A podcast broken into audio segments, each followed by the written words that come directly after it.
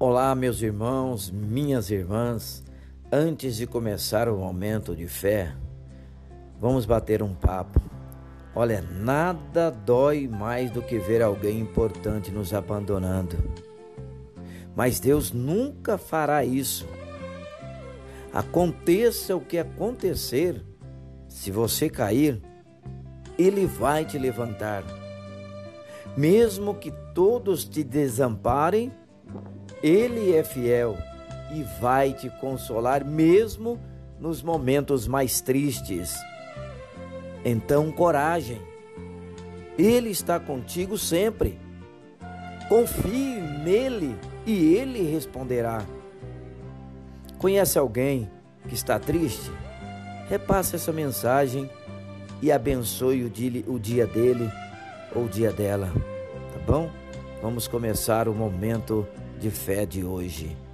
Consagre seu trabalho a Deus. Colossenses capítulo 3, dos versículos 23 ao 24, que diz assim: Tudo o que fizerem, faça de todo o coração, como para o Senhor, e não para os homens, sabendo que receberão do Senhor a recompensa da herança. É a Cristo o Senhor que vocês estão servindo. Olha, seu trabalho é muito importante, não é verdade? Mesmo se você faz algo que não parece ter muito impacto, você pode fazer a diferença na maneira como trabalha. Busque ser assíduo, pontual, prestativo, humilde e atencioso.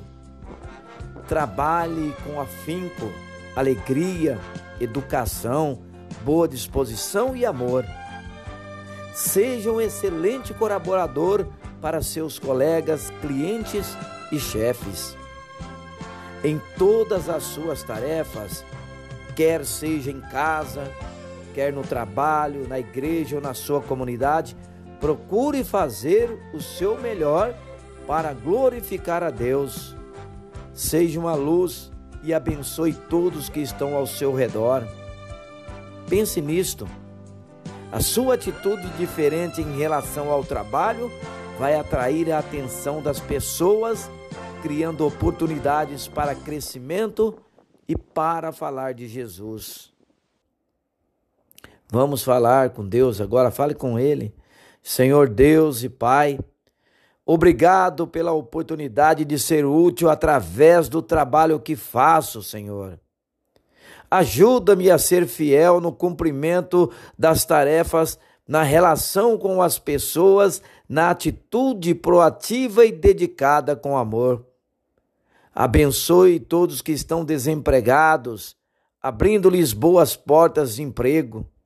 Que todo o meu trabalho sirva para glorificar o teu nome e abençoar aos outros.